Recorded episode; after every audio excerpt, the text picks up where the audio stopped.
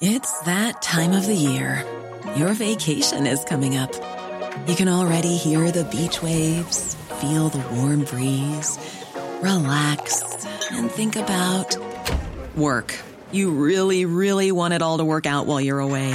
Monday.com gives you and the team that peace of mind.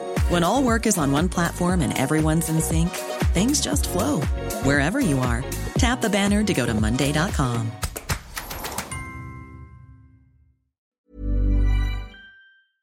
Instituto Nacional Electoral concluyó los cómputos oficiales de la consulta popular de este domingo primero de agosto. Edmundo Jacobo, secretario ejecutivo del Instituto Nacional Electoral, gracias por platicar con nosotros esta mañana. Buenos días. Muy buenos días, Lupita. Qué gusto saludarles.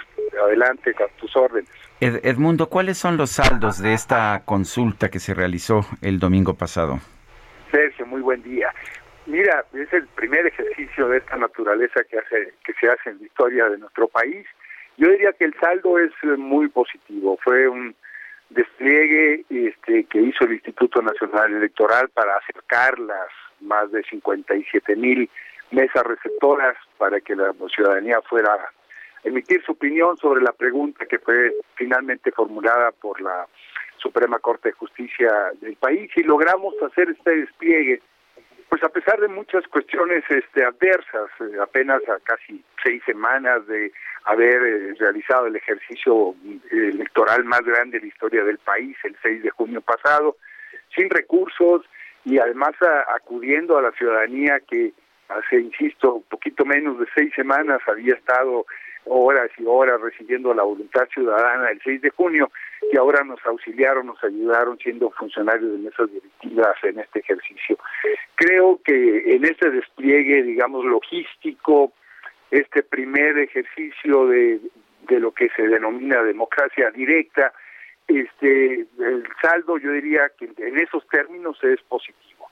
Ya el número de personas que fueron a emitir su opinión y demás, pues depende de muchos otros factores más allá de lo que puede hacer el despliegue del Instituto Nacional Electoral, depende del atractivo de lo que se está consultando, depende también de una cultura cívica al respecto. En México no estamos acostumbrados a este tipo de ejercicios, es una cuestión bastante reciente y seguramente al paso de los mismos este vamos a ir apropiándonos propio, poco a poco de una eh, forma de participación de esta naturaleza. En síntesis, si bien hay muchas cosas que analizar, yo diría que para hacer el primer ejercicio el resultado es positivo, Sergio.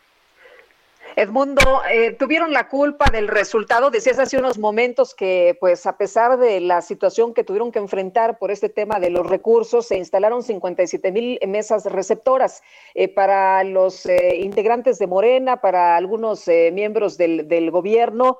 fueron muy pocas mesas. Tuvieron la culpa, además, han señalado, del resultado consejeros e incidieron en el resultado también. ¿Tú qué dices a todos estos señalamientos? Yo, yo diría que este el saldo lo vamos a ir sacando poco a poco. Habrá, quien, eh, dada la posición que tenían frente a la consulta y sobre todo en particular frente a la pregunta que se estaba haciendo, habrá quien eh, considere que no fue suficiente el ejercicio que se hizo y quien diga que, que sí. Anoche, justamente, pues, en la sesión del Consejo General, que concluyó alrededor de las 12 de la noche, con lo cual Cerramos, por cierto, los datos oficiales de, este recuento a pocas horas de que había el domingo pasado cerrado las mesas receptoras de la votación. Hubo diferentes puntos de vista. Efectivamente, eh, en esta sesión, eh, los representantes de, de, un partido político manifestaron que fue insuficiente. Sin embargo, eh, yo diría prácticamente el resto de las otras formaciones partidarias justamente dijeron exactamente lo contrario y este se plantearon la posibilidad de a futuro poder eh, utilizar este mecanismo de manifestación ciudadana con preguntas mucho más más claras dando el tiempo suficiente para la difusión correspondiente y sobre todo dándole al Instituto Nacional Electoral los recursos necesarios para hacerlo.